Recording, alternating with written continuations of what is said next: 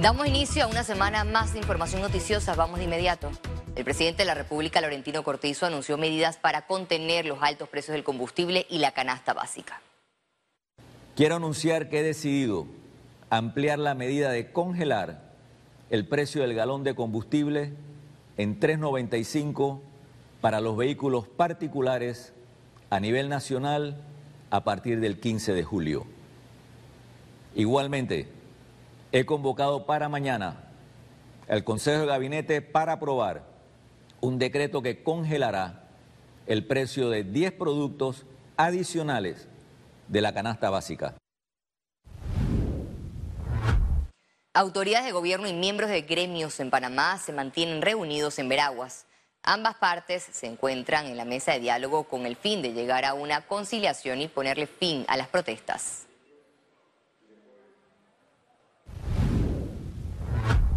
Este lunes continuaron las protestas de los gremios magisteriales en diferentes puntos del país. Los docentes y estudiantes marcharon desde la Iglesia del Carmen hasta la Asamblea Nacional a ritmo de tonadas demandas, mejoras en cuanto a la calidad de la educación.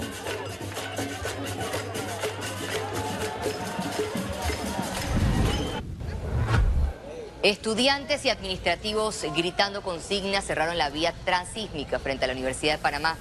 En medio de las manifestaciones, un grupo de personas vandalizaron y robaron un auto policial, incluso condujeron el vehículo por un tramo de la vía bloqueada. Y en Chiriquí, educadores también protestaron y realizaron cierres de vías. Cabe recordar que varias dirigencias y docentes en esta provincia siguen en una paralización de sus labores.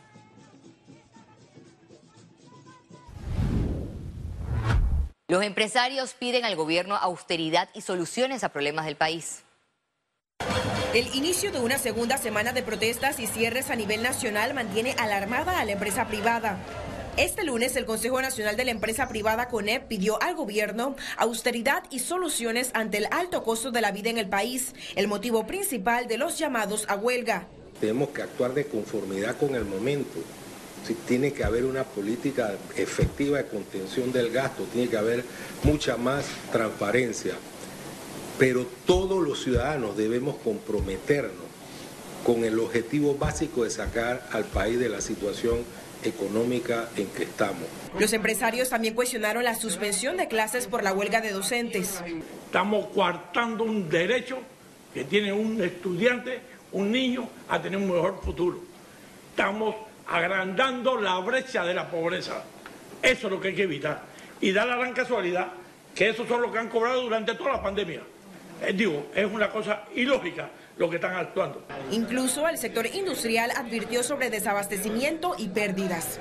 Estos cierres tienen afectaciones muy grandes para el sector, no solamente porque ya de salida tenemos un problema en el abastecimiento de materia prima, sino que estamos perdiendo exportaciones hacia Costa Rica y países vecinos. El impacto del, del alza del combustible a la industria ha sido arriba de 80 y por no decir 100% incrementos en la materia prima.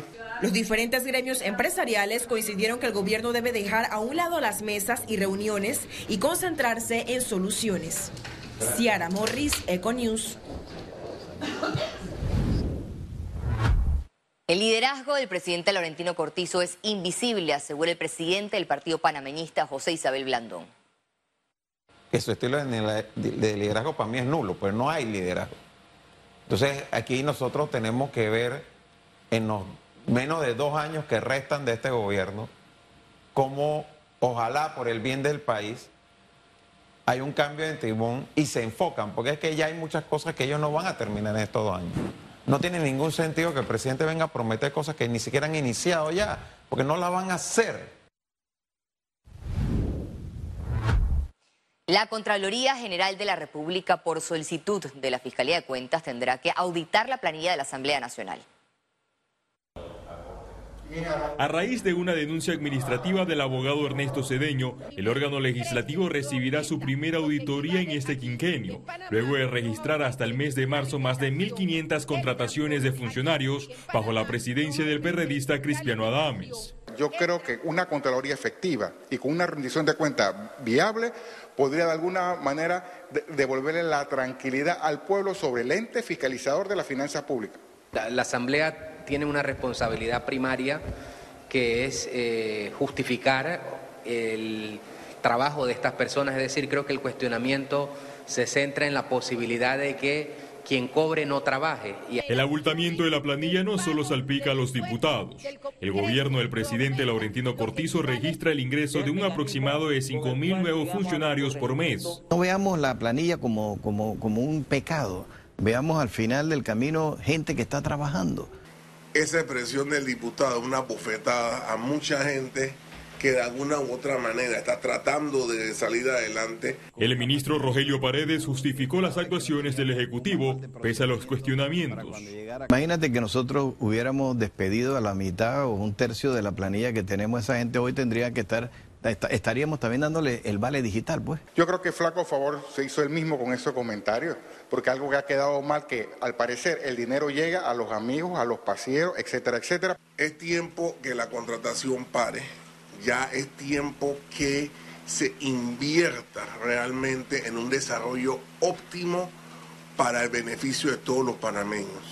Entre las críticas al gobierno está el incremento de la deuda pública por más de 42 mil millones de dólares para pagar planilla. Félix Antonio Chávez, Econius. Y finalmente, un muerto y un herido fue el resultado de un enfrentamiento entre unidades de Senafront y narcos en la frontera de Panamá con Colombia. Las autoridades del Ministerio Público y del Servicio Nacional de Fronteras detallaron que lograron observar a 10 personas quienes respondieron el llamado de los uniformados con disparos. En el lugar se recuperaron 10 sacos con 80 paquetes de presunta sustancia ilícita y armas de fuego. El herido aprendido será llevado ante un juez de garantías para ser procesado por la Comisión del Delito contra la Seguridad Colectiva y Narcotráfico.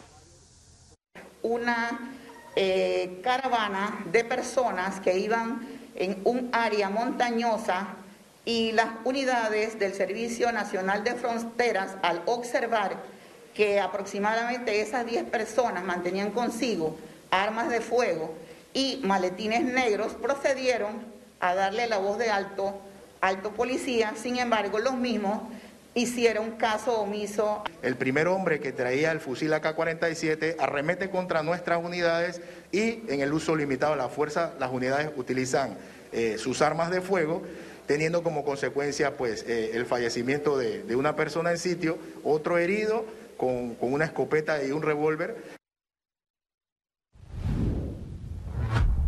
Este lunes fue el primer día sin la obligatoriedad del uso de mascarillas en espacios cerrados.